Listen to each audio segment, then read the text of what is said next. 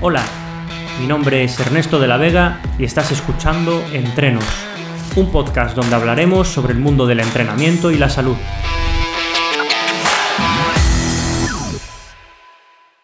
Hola a todos, bienvenidos a un nuevo episodio de Entrenos, un podcast donde, en el que abordaremos diferentes temáticas sobre el mundo del entrenamiento y de la salud. Y para el capítulo de hoy eh, vamos a abordar el tema del triatlón, un deporte que ha tenido mucho auge en los últimos años y, vamos a hablar un poco sobre, bueno, tips y consejos sobre el desarrollo de, este deporte, eh, que, bueno, que tienen bastante, bastante aceptación ahora mismo. Y para este capítulo eh, he querido contar con un, viejo amigo, con un compañero de, promoción que tiene un club de trialón y que le está yendo muy bien. Y, bueno, quiero presentároslo. Él es eh, Raúl Pérez Tato. Raúl, eh, muchas gracias por participar y estar hoy conmigo. ¿Qué tal? ¿Cómo estás? Muchas gracias a ti, Ernesto, por invitarme y siempre es un lujo, pues, en todo lo que haces, pues, poder apoyarte y porque eres otro entusiasta de la profesión me quedo con lo de viejo, espero que vaya por amigo y no por, edad. Es por la barba, es por la barba. Pero vamos, que encantado de estar aquí. Genial, bueno, os cuento un poco. Eh, Raúl ha sido, bueno, y es entrenador personal, él está en Madrid desde hace 10 años y, bueno, él, mejor que nadie puede contarnos un poco cómo ha sido la, explosión de este deporte, eh, porque bueno, porque lleva un club, tiene tres sedes, el club se llama Trinat, y tiene sede en Madrid, sede en Lugo y sede en La Coruña. Entonces, bueno, es una persona pues bastante, bastante puesta en el tema y hoy vamos a intentar pues eh, hacerle unas preguntas para que, bueno, podamos tener resolución de dudas sobre este, sobre este deporte y que nos ayude un poco en este sentido, ¿no? Raúl, el, el, trialón, claro, cuando tú y yo estudiábamos en INEF, la verdad que el trialón yo creo que no se conocía demasiado, su práctica no era casi ni, running casi se hacía. Poco a poco eso ha, ido creciendo. Tú y yo que antes empezábamos, hemos empezado nuestro trabajo en los gimnasios, hemos visto cómo los clientes cada vez más se echaban a las calles a correr y a competir en pruebas populares, etcétera. Y bueno, ha, sido un deporte pues que eso, que ha ido creciendo poco a poco. Para ello eh, quiero quiero enseñar una, imagen, que bueno, esto, esto, va a subirse al YouTube y al podcast, entonces los que puedan verlo en, YouTube podrán verla. El tema es que en esta gráfica podemos ver cómo ha ido creciendo el número de licencias eh, deportivas de la Federación Española de Trialón. Y tenemos en el gráfico eh, desde el 2010 hasta el 2019 cómo año a año han, han ido creciendo, empezando en el 2010 con 15.900 fichas federativas y en el 2019 se ha doblado ese número exponencialmente. ahora estamos en 32.000, bueno, esto es de 2019, seguramente ahora habrá más, ¿no? El tema es que... ahora hay mucho más, eh, sobre todo con, con, el tema de las restricciones de la pandemia, se incrementaron las fichas porque te daba un cierto salvoconducto para poder entrenar. Claro. que, esos números ahora serán bastante más elevados. Bastante mayores. De hecho, para que os hagáis una idea, el, trialón pues, empezó a ser olímpico en el 2000, con lo cual estamos hablando de un deporte que relativamente nuevo, ¿no? que está como ahora mismo todavía en, su auge. Entonces, Raúl, ¿tú realmente por qué crees que, que el trialón ha explotado tanto en los últimos años y cada vez hay más practicantes? Yo creo que en gran parte los culpables pues son el gran nivel que ha habido de triatletas españoles, ¿vale? Al final eh, me recuerda un poco a los grandes años de la Fórmula 1 de Fernando Alonso, cuando sale un deportista que arrasa y es español, pues como que todo el mundo veíamos la Fórmula 1, incluso gente que no asiduamente no lo veíamos. Pues el trialón ha contado con grandes referentes, como ha sido Iván Raña, como ha sido Noya, como está ahora Pablo da Pena, Sara Pérez. Entonces es una serie de, deportistas que van enganchando a la gente, eh, no solo por su rendimiento deportivo, sino también por, por su actitud. ¿no? Al final una actitud sana de trabajo, de compañerismo, de saber estar, yo creo que a la mayoría de, los que nos gusta el deporte te engancha, ¿no? Y luego que, bueno, al final el trialón, para los que les gusta el deporte, eh, fue rescatando gente de, pues gente que venía del mundo de la natación, gente que venía del mundo de, del running, del ciclismo, porque al final es divertido entrenar, porque no te, no te cierras en una sola disciplina, ¿no? Al final, pues cada semana entrenas varias cosas, varios contenidos y en tres disciplinas diferentes, lo que hace que sea más, más atractivo. Y eh, yo creo que el tema de que hayan triunfado tanto los clubes, pues es que al final, aunque se trata de un deporte individual, no lo es como tal, sino que todo lo que es el entrenamiento en club crea un vínculo social que, que une mucho. Claro. Como tú has dicho, es un deporte que, engloba tres disciplinas, la, natación, el ciclismo y la, y la carrera. Y claro, eh, al principio se veía gente amateur, ¿no? Eh, compitiendo, presentándose a pruebas de, de triatlón. Claro, para entrenar tres disciplinas requiere tiempo y a la vez cada vez eh, tenemos menos tiempo para entrenar, ¿no? Por el tema de, bueno, jornadas laborales, quien tiene hijos, además que además los que suelen competir es gente ya eh, adulta. ¿Cómo crees que es eh, hay que organizarse o cuáles son los errores que tú has visto típicos a nivel de organización de entrenamiento en estos últimos años con el triatlón? A ver, el trialón, como sabemos, hay diferentes distancias, ¿vale? Hay distancias muy cortas, como puede ser la distancia super sprint, que es, por así decir, una toma de contacto, o en el caso de la gente que, que disputa esa distancia, es como se reconoce ir a muerte todo el rato, ¿vale? Y luego pues hay hasta las largas distancias, que puede ser hasta distancia Ironman. Entonces, en función de la disciplina eh, o de la distancia, mejor dicho, a la que te enfoques, evidentemente necesitas un trabajo detrás que es mayor o menor volumen. ¿sí? Entonces, uno de los errores que, más se repite es querer empezar por el final si es que hay un final. O sea, en ningún lado yo creo que está escrito que tengas que, que todo triatleta te haga hacer un Ironman, pero como que socialmente la población, tú le dices, no, pues yo practico triatlón. Ah, ya hiciste un Ironman. ¿no? Esa es la primera pregunta que, te hacen y yo creo que es un poco por desconocimiento, porque al final te das cuenta que, que no es hacer o no hacer un Ironman, ¿no? Es que mucha gente es capaz de terminar un Ironman, pero el tema es cómo lo terminas. O sea, una prueba que, que terminas el maratón eh, caminando 25 kilómetros, pues yo considero que es una prueba que se te queda muy grande, para la que no ibas preparado y que seguramente quisiste abordar esa prueba antes de tiempo o sin la preparación adecuada. Entonces yo cuando me llega un deportista lo primero que le digo es, vale, ¿cuántas horas a la semana dispones para entrenar?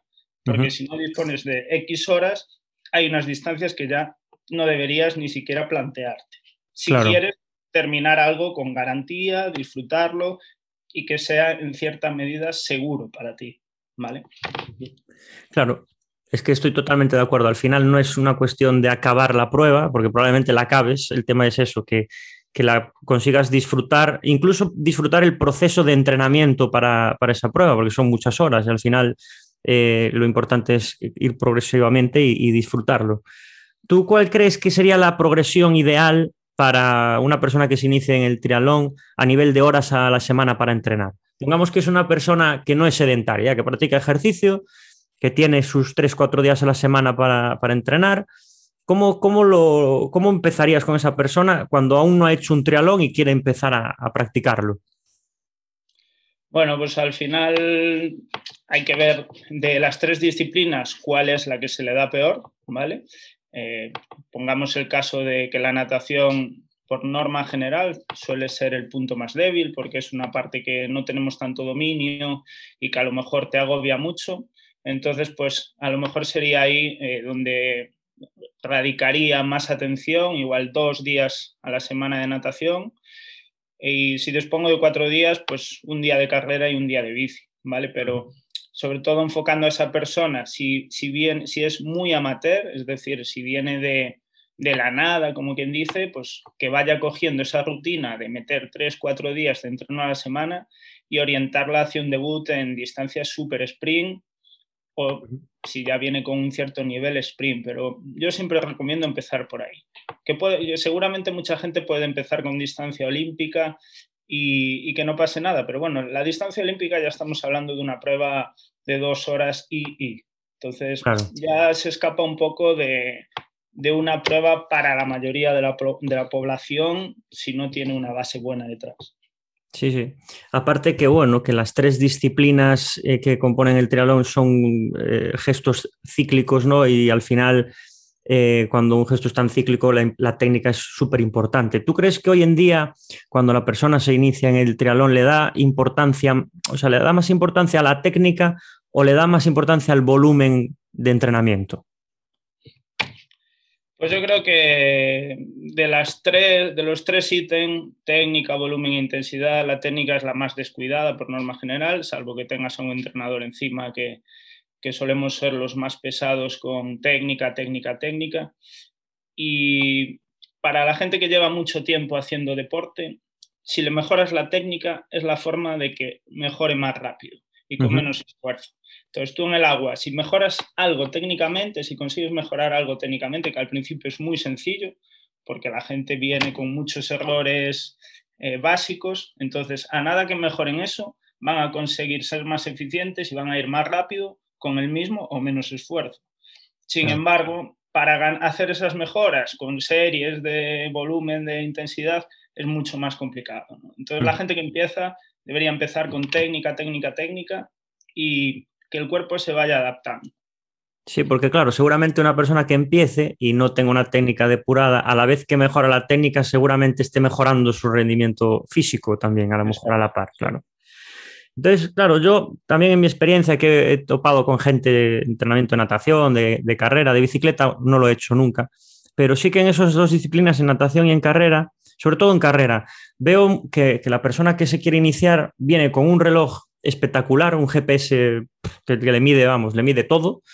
Viene con unas zapatillas con plantillas de no sé qué, con luego una suplementación de aquello para el cartílago de tiburón, para las rodillas, luego, bueno, es decir, que vienen con mucha información sobre el tema de los accesorios, pero luego ves que realmente en su semana de entrenamiento, pues hay muchos fallos. Entonces, que se le da, me da la impresión mucha importancia al tema de no sé correr si no llevo un reloj, a lo mejor. O si no mido mi ritmo constantemente, no sé si lo estoy haciendo bien o no. Es decir, que hay como mucha importancia a esos accesorios y no tanto a la esencia del deporte, que es las sensaciones, la técnica, el programa del entrenamiento. Es decir, ¿tú cómo lo ves todo esto? Bueno, eso es un poco uno de los peros que tiene el triatlón, ¿vale? Al final las marcas han entrado de lleno y se ha creado pues una necesidad de estar a la última de material que a veces roza lo, lo estúpido, ¿no?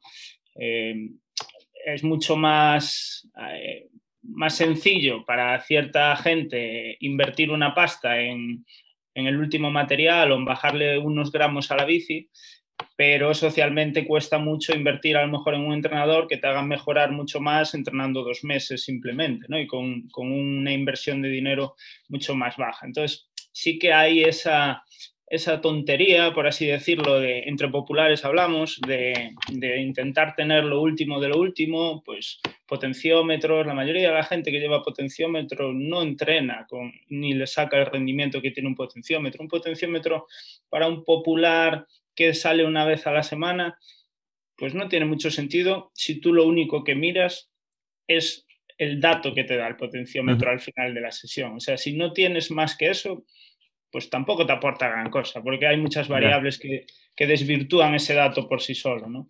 Y, y, igual que eso, pues por lo que decimos, de relojes, de la última, de la última, entonces sí que hay esa, un poco ese, esa falta esencia de, del romanticismo antiguo, ¿no? Eso lo dice mucho Raña, que, que, bueno, que al final que el deporte pues se ha ido desvirtuando y, y, que vas a ciertas competiciones y como que la gente te mira de arriba abajo a ver qué material llevas y, y bueno, luego al final, eh, por norma general, eh, eso no, no, marca tanto las diferencias entre populares uh -huh. eh, durante el transcurso de la carrera, ¿no? Entonces, claro. bueno.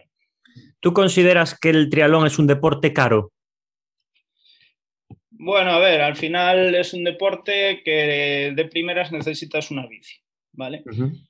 Necesitas una bicicleta que no tiene que ser una bicicleta tope de gama, pero y que hoy en día hay un mercado de segunda mano muy bueno o incluso hay, bueno, hoy en día es más, de segunda mano sí, nuevo es más difícil por el tema de la pandemia, hay un déficit de material brutal, uh -huh. pero, pero que puedes invertir poco dinero para poder empezar.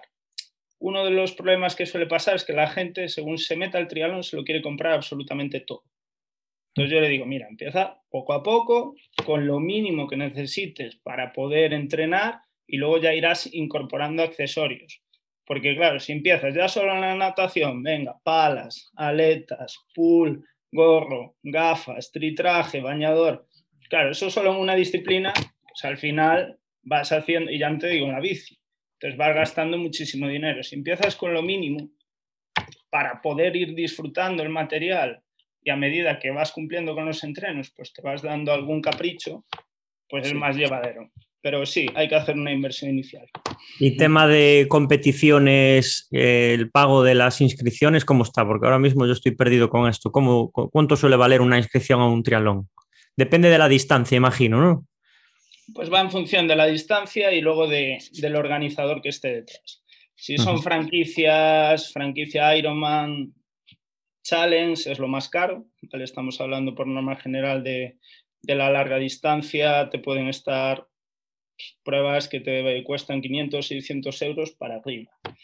Eh, por norma general, las pruebas populares pues vienen estando en una distancia olímpica entre 50, 70, 80 euros y pruebas sprint, pues igual desde 30 a 50, dependiendo quién esté detrás.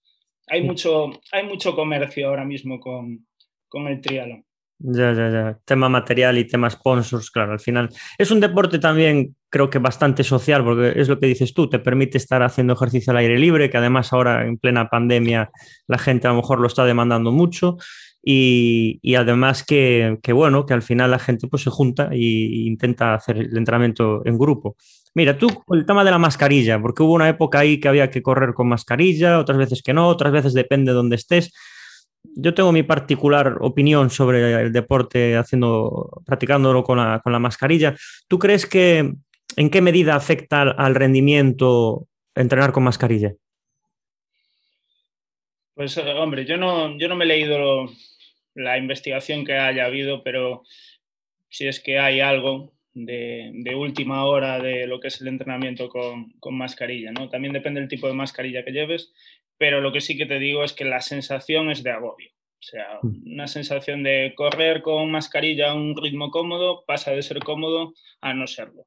Con lo cual, algo de restricción de aire hay ahí, o yo no sé si es la acumulación de, de calor, de gases, pero hay una sensación que no es agradable. Entonces, em, al aire libre, yo no soy partidario de entrenar con mascarilla porque no le encuentro mucho sentido. Siempre y cuando puedas mantener una distancia y el contacto que puedes tener con una persona que te cruzas corriendo es que es mínimo. O mm. sea, ¿qué te puedes contagiar? Pues a lo mejor sí, pero, pero vas a, a lo largo de tu día a día vas a tener muchos momentos que vas a estar más expuesto que en ese momento corriendo. Y sin embargo, la sensación negativa que te produce entrenar con la mascarilla, eh, yo creo que no merece la pena. No sé qué opinas tú al respecto. Bueno, a ver, al final pienso que, a ver, obviamente hay que cumplir con, las restricciones y todo esto. Yo lo que, lo que he visto a nivel personal y con la gente que entreno, porque ya sabes que en los gimnasios es obligatoria el uso de la, de la mascarilla, lo que estoy, yo tampoco he seguido los estudios ah, porque creo que no han hecho tampoco mucho. Hubo uno ahí de pruebas de esfuerzo en cinta y sí que se diferenciaban la mascarilla FFP2 con la quirúrgica. Bueno, había como una especie de, no bajón de rendimiento, pero sí de recuperación a nivel de pulsaciones, etcétera. No sé si hay algo más, pero bueno, a nivel personal, que al final es lo, que tú vives, ¿no?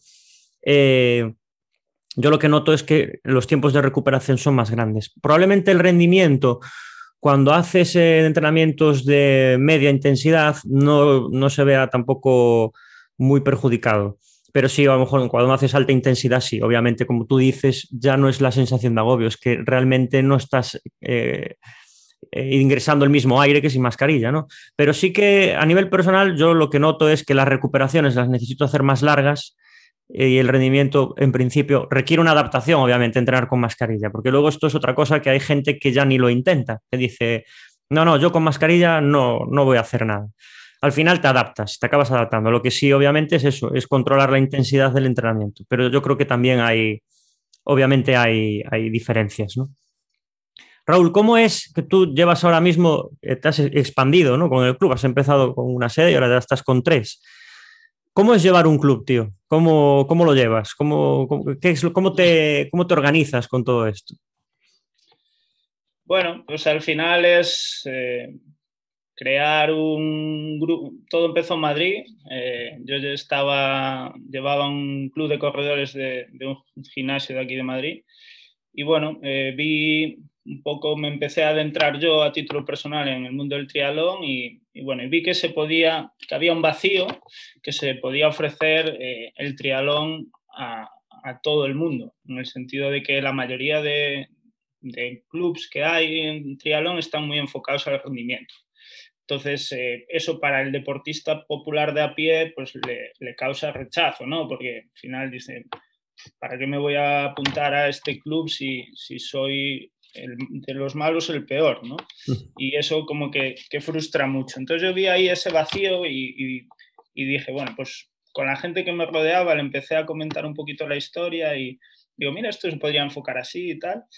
Y, bueno, al final me decidí a montar el primer club aquí, aquí en Madrid y tuvo buena, buena acogida. ¿no? Eh, estamos ahora mismo en la sexta temporada y, y, bueno, y seguimos creciendo, incluso con pandemia hemos estado creciendo, con lo cual pues estoy muy orgulloso de, de ello. ¿no?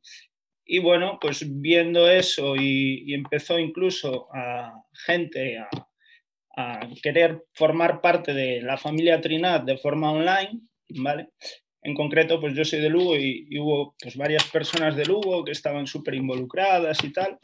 entonces me decidí a, montar la segunda sede en Lugo, que la montamos en plena, en plena pandemia. Y aún así fue muy bien, ¿vale?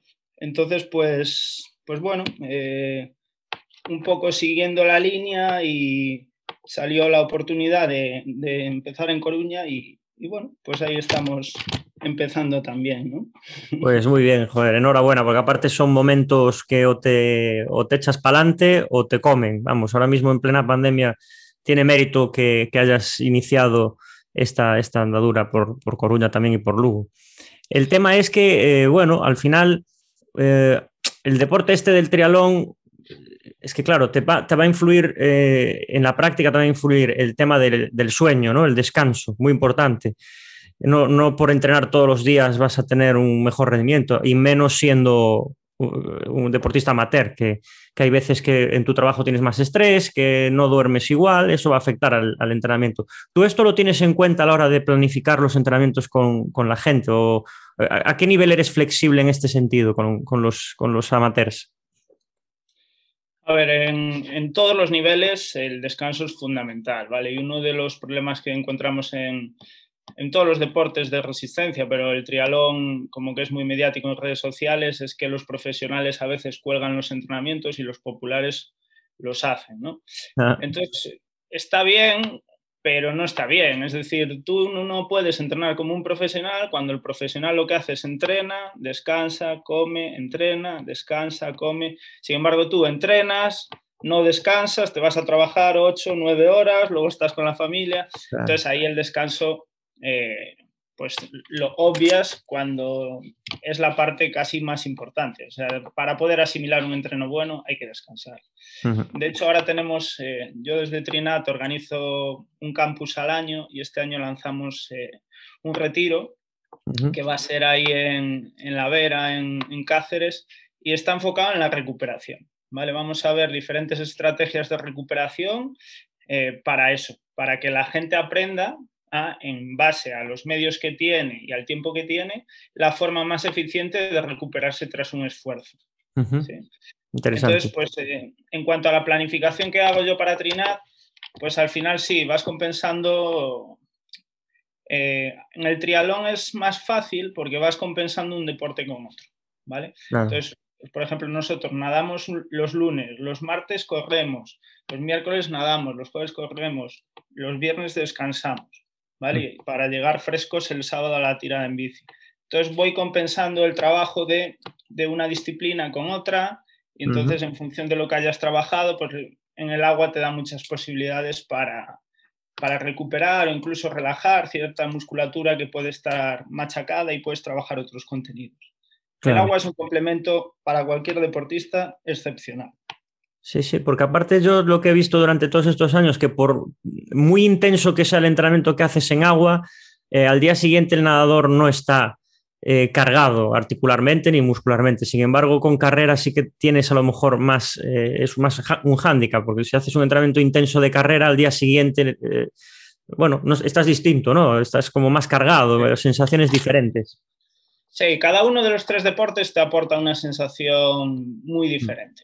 La natación es eh, quizás en el que sales, terminas de nadar y puedes salir súper vacío, pero a la vez sales en un estado relajado y sin embargo... Agradable, sí. Sí, en las otras, en, la carrera puedes terminar muy dolorido muscularmente, por eso en la carrera es muy interesante cuidar pues desde la alimentación a todo tipo de, lo que te comentaba, de estrategias de recuperación muscular, de tejidos, porque sí que es, es más lesivo, ¿no? Que esa palabra que está tan de moda hoy en día de la carrera súper lesivo, bueno, creo que vamos a hablar de eso después y, y desmontar ciertos mitos, ¿no? Pero el ciclismo igual, o sea, el, el popular, por ejemplo, eh, tampoco tú si sales en una grupeta y es tu primer día, tú tienes que ser el que más comas, el que más bebas, porque el mismo esfuerzo para ti es muchísimo más exigente que para el que lleva saliendo años. ¿Vale? Entonces eso es otro error típico del que empieza, no come, no bebe, no planifica nada, solo intenta ir a rueda del que lleva adelante. Entonces, claro, eh, un maratón, eh, la gente popular a lo mejor dice, venga, pues voy a correr un maratón. Maratón partimos de la base de que no es una prueba popular. Pero si a ti el maratón encima tardas en hacerlo cuatro horas y media o cinco, es que eso es una barra basada, la, hmm. carga que estás metiendo a tu cuerpo estando cuatro o cinco horas, aunque sea correr, caminar. Es que. Entonces, a mí muchas veces la gente me dice, oh, pues yo quiero hacer un Ironman. Le digo, ¿qué has hecho hasta ahora? ¿Has hecho un medio? ¿Has hecho un olímpico? No, no he hecho nada o he hecho un sprint. Digo, bueno, vamos a probar, prueba un olímpico, porque un olímpico para la mayoría de la gente ya son dos horas y media, tres horas. Que mucha gente no ha estado tanto tiempo entrenando. Ya no te digo nada cuando pasas a la media distancia y te vas a las 5 o 6 horas. Es que 5 o 6 horas haciendo algo, aunque sea caminar, es que son muchas horas. Es mucho, es mucho. A la gente así también la vas, la vas educando y dice, hostia, es que a lo mejor la larga distancia pues no, no es el fin, ¿sabes? O, yo no, no dispongo del tiempo o de la motivación para afrontar una larga distancia. ¿no? Pero bueno, el marketing de la larga distancia es así que te lo venden Total. Totalmente de acuerdo, porque yo también he visto casos de gente, bueno, primero que tienen mucha motivación, que eso es bueno, porque al final están motivados a practicar ejercicio, que es, muy importante, pero quizás lo que dices tú, en vez de animarlos a hacer ejercicio, hay que frenarlos, porque están hipermotivados. Y luego otra cosa, si tú tienes como objetivo hacer un Ironman sin haber hecho otra prueba, como dices, eh, luego ¿qué haces? Una vez haces el Ironman, claro, luego ves un triatlón olímpico como si eso fuera una tontería, cuando realmente requiere un proceso de entrenamiento súper eh, interesante, complejo. Al final, la clave es disfrutar, yo creo, el proceso de entrenamiento, porque son tres disciplinas que te tienen que gustar y que tienes que disfrutarlas, ir progresivamente compitiendo en diferentes distancias y, ver, porque como dices tú, no todo el mundo, de hecho yo creo que pocas cosas pasan a nivel de salud, pocas... Eh, bueno, pocos problemas hay eh, con la cantidad de gente que se mete a hacer Ironmans eh, o medio Ironmans eh, como los hacen, entrenando fatal y, a lo mejor no estando preparados para hacerlo ni técnica ni, físicamente, porque lo que dices tú, acabarlo puede ser, puede ser que lo acabes, pues es, eso, es el tema de cómo, cómo lo haces, ¿no? ¿Tú te has encontrado alguna vez con problemas de salud a nivel cardiovascular o algo de esto en el triatlón? A ver, eh, yo invito y siempre insisto en que alguien que ya va a entrenar de una forma sistemática, pues, más de cuatro veces a la semana y metiendo unas intensidades, a que si no todos los años, cada dos años se hagan una prueba de esfuerzo. ¿vale? Al final es algo que te da mucha seguridad, que la inversión no es elevada en dinero y que ahí pueden ver, pues un médico puede ver un montón de cosas y, y sobre todo te puede dar unos parámetros muy interesantes luego para pasarlo a tu entrenador y que sean fiables más allá de lo que te dé el reloj, ¿vale? Entonces, eh, sería ideal que todo el mundo se hiciera eso. La realidad es que no. La realidad es lo que decimos, a la gente no le cuesta nada gastarse 500 y 600 euros en un reloj, pero gastarse ciento y pico euros en una prueba de esfuerzo a lo mejor, pues, uf, es que es muy caro, ¿no? Entonces, eh, por suerte, eh, lo que dices tú, por suerte no suceden muchas cosas porque, bueno, al final yo creo que el cuerpo de por sí, de serie, viene preparado para moverse. Entonces, eh, donde más lesiones hay es en el sofá. O sea, el sedentarismo es lo que está reventando a la población. Y con esto no quiero decir que tiene que todo el mundo empezar a hacer Ironman, pero sí que todo el mundo tiene que empezar a moverse. Porque eh, tú empiezas a analizar y dices, bueno, a nivel cardiovascular, lo que le ha supuesto a esta persona, pues correr un triatlón, pues a lo mejor te sorprendería si comparas ese mismo corazón en qué sucede una noche de fiesta. ¿vale? Porque a lo mejor no es tan malo hacer un trialón y te llevas la sorpresa de que, hostia, pues mira el corazón, porque todos pues, hemos salido y todos sabemos al día siguiente las sensaciones que tienes cuando te excedes un poco pues, en alcohol, ¿no? Y bueno, ya no digo en, otras sustancias, cómo está el organismo y lo que puede llegar a sufrir. Entonces, socialmente, eh, como que no nos da miedo pasarnos comiendo, pasarnos bebiendo, pasarnos de no hacer actividad, pero ojo, que, ostras, es que estás entrenando mucho, es que tal. Entonces, tengo mis pros y mis contras. Sí, sí, sí, Yo creo que hay que empezar poco a poco, pero que si llevas una progresión adecuada, una motivación adecuada, porque este deporte sin motivación eh, no llegas a ningún sitio, porque al final muchos días pues te toca entrenar cansado o tienes problemas familiares, problemas en el trabajo y cuesta sacar los entrenamientos adelante, pero si tienes esas dos premisas, yo creo que el miedo al final te ata, ¿sabes? Entonces, asesórate bien, que te lleven bien y, no tengas. Y mírate, hazte una prueba de esfuerzo. Sí, sí, me parece muy interesante este consejo de la prueba de esfuerzo porque, bueno, a nivel salud te va a evitar problemas, eh, te va a dar una garantía de calidad y te va a dar datos, como dijiste, muy importantes a la hora de, de que el entrenador pueda planificar en base a algo tangible, ¿no? algo fiable.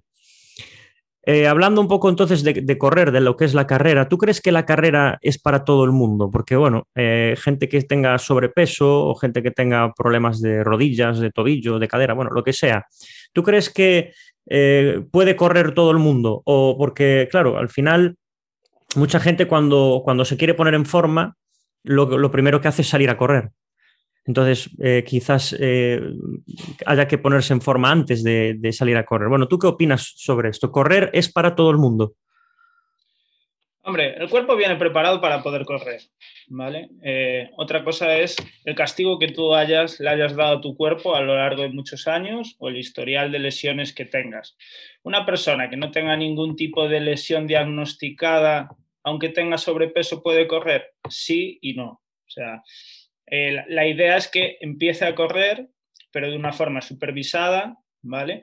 Y lo más interesante es empezar con un correr, caminar y con un buen trabajo preventivo de fuerza, que eso sea lo que, lo que le prevenga. Al final, mucha gente dice, es que correr te duele en las rodillas. A ver, te duelen las rodillas por norma general porque la musculatura que cuida de tus rodillas no está fuerte, ¿vale? Y claro, si tú a tu cuerpo le estás metiendo un sobrepeso de 15, 20 kilos más y al final la carrera son saltos encadenados. Entonces ahí no solo está soportando tu rodilla tu peso, está soportando en cada salto tu peso multiplicado por dos, por tres, eso es. Entonces, esa musculatura tiene que estar muy fuerte, tiene que estar muy trabajada. Entonces, tú quieres correr, ningún problema, pero empieza a entrenar mínimo dos veces a la semana un buen plan de fuerza, ¿vale? Y cuando ya lleves, pues, tres, cuatro semanitas ya con un tal, vamos a empezar a correr, pero con calma, ¿vale? Porque no, no, quiere decir de la noche a la mañana me levanto del sofá y la gente, como ve el que mejora rápido, mejora rápido en cuanto cada vez puede correr más tiempo, pues la gente hasta que estopa, ¿no? Entonces, pues no se trata de eso, ¿no? Se trata de, nuevamente de ir cumpliendo etapas y de decir, bueno, pues cada vez tengo mejores sensaciones, cada vez pues técnicamente soy más eficiente y cada vez pues voy subiendo poco a poco. Pero no, consiste en descargarte un plan de internet y, empezar de cero a hacer un maratón. Claro. ¿Te acuerdas cuando estábamos confinados eh, que, empezó a dejar, empezaron a dejar salir a hacer deporte a la calle, que hubo una, una estampida de gente que salió a correr espectacular? Pero yo me acuerdo de ver el, fotos del paseo de Coruña, que aquello parecía eh, la maratón, o sea, muchísima gente corriendo. Claro, al final correr a nivel, yo creo que sí, hay un, componente psicológico muy fuerte, que es como que al final, bueno, estás al aire libre, descargas adrenalina, eh, el viento en la cara, bueno, hay gente que le relaja, ¿no? Entonces quizás sea muy importante esa parte psicológica de contención, ¿no? De tener gestión del esfuerzo y organizarse poco a poco, que, bueno, obviamente un entrenador pues te va a dar el planning ideal ¿no? para cada persona, que muchas veces no se invierte ¿no? en un entrenador, porque se, suele decir, ah, correr es fácil, sales al paseo y ya está. De hecho, hay gente que compite en, en triatlones amateur y lo, y lo que hace es correr, salir al paseo y no hace técnica, no hace fuerza, no hace series, no hace cuestas. No... Es decir, el entrenamiento se basa en cuánto tiempo tengo, una hora, vale, pues voy hasta allí y vuelvo. Ese es mi entrenamiento de, de carrera.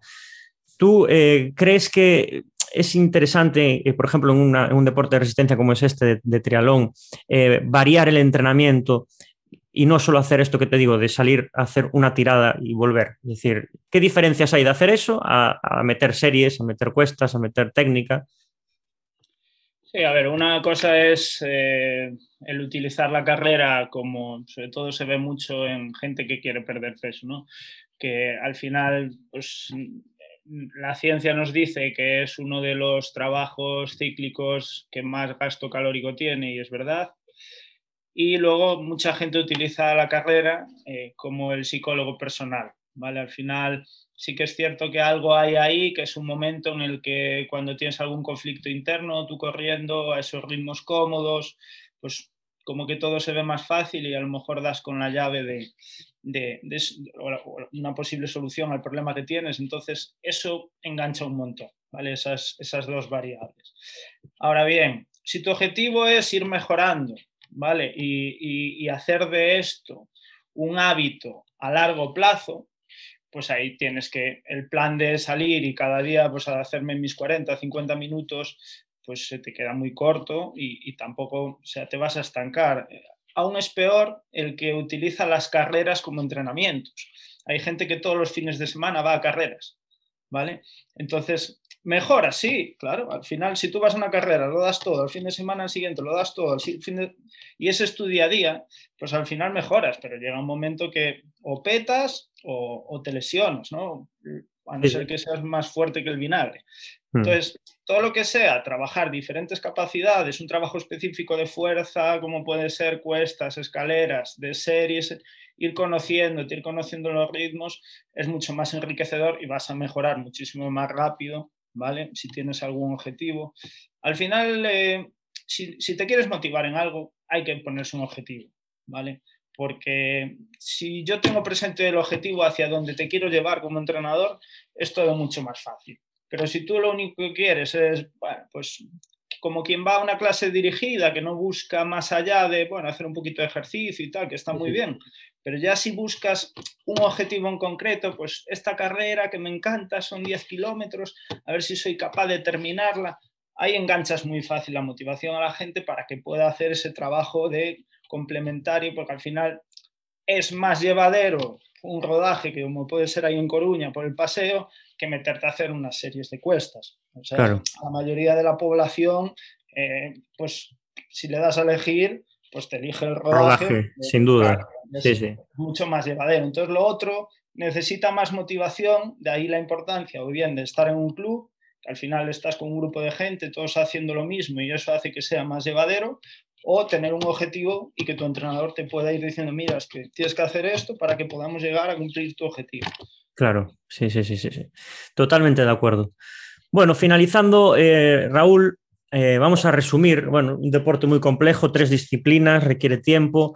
Vamos a, terminar esta, esta charla quiero que nos des eh, tres claves para que para ti sean las más importantes e imprescindibles en cualquier persona que quiera empezar a, practicar el triatlón. Las tres cosas que creas que no pueden faltar, los tres consejos más importantes que le podrías dar a una persona que se inicia en el, en triatlón. Pues la más importante es ilusión, ¿vale? Que, que aborde ese objetivo que se, que se plante, porque entiendo que si empiezas en trialón, tu objetivo es terminar tu primer trialón, entonces estar súper ilusionado y disfrutar el proceso. La segunda es paciencia, ¿vale? No es de la noche a la mañana, tienes que ir poco a poco, madurando, ir quemando etapas, llegará un momento que lo consigas. Y la tercera, sin duda, pues asesorarte bien, meterte en un grupo o, o contratar un entrenador que esté cualificado y que sepa hacerte una progresión adaptada a ti. Genial, me parecen tres consejos súper, súper importantes. Eh, no sé si quieres añadir algo más eh, que se haya quedado ahí en el tintero sobre, sobre el trialón. Bueno, yo creo que, que, más o menos hemos ido, hemos ido tocando así todos los, los palos, ¿no? Y, animo, ¿no? Animo a la gente a, que pruebe, pues sobre todo a la gente que le gustan los deportes de resistencia, a que pruebe. Eh, pues hay disciplinas que a lo mejor no son tan conocidas como el triatlón, como es el aquatlón, ¿vale? Que combina la natación y la carrera, o el dualón, porque hay muchas, hay muchas personas que a lo mejor eh, o no tiene bicicleta o el segmento de agua dice no, bueno, hay otra, otro tipo de pruebas que pueden hacer y que pueden tener una cierta sensación de lo que, lo que es esa prueba combinada, ¿no? que, al final son, son muy bonitas, te da una satisfacción eh, increíble cuando consigues terminarla porque miras para atrás y dices, ostras, todo lo que he hecho, ¿no? que, que cuando te pones ahí en la línea de salida pues cuando empiezas dices, seré capaz, ¿no? Y, y, es enfrentarte a tus miedos, a, a las limitaciones que tú mismo te pones, eh, es muy bonito y es lo que, que realmente te engancha y, y bueno, y hay eh, el, ambiente que se genera en los clubes es, es espectacular. O sea, al mm. final yo hablo siempre de la familia Trinad porque para mí lo siento, ¿no? Al final son muchas horas entrenando juntos, son muchas alegrías propias o cuando de otro consigue debutar, que todo el grupo se contagia porque sabes lo que hay detrás, el esfuerzo y la ilusión que ha puesto. Y eso es lo bonito del deporte, la esencia del deporte. Sí, señor. invito a todo el mundo a que, que, tenga, si tiene posibilidad, alguna, alguna experiencia de este tipo. Genial. Oye, pues muchas gracias, Raúl, tío. Muchas gracias por uh, la charla de hoy. Espero que, que, te siga yendo tan bien como te va con el, con el Club Trinat y con ese, ese trabajo de entrenador personal que, ejerces también. Y nada, que te agradezco, que te agradezco la charla de hoy y que seguimos en contacto. Y, que muchas gracias, tío. un placer y gracias a ti. Enhorabuena por lanzar este proyecto de los podcasts. Seguiré ahí de cerca a ver qué, cosillas vas colgando. Y, da gusto, compañeros de profesión, la ilusión que pones, lo bien que lo haces y, ánimo que, que te va a ir de cine, amigo. Venga, muchas gracias. Bueno, chicos, espero que, os haya gustado la charla de hoy con Raúl. Eh, nada, os espero para la próxima semana en un nuevo capítulo de, de entrenos y un saludo a todos. Muchas gracias.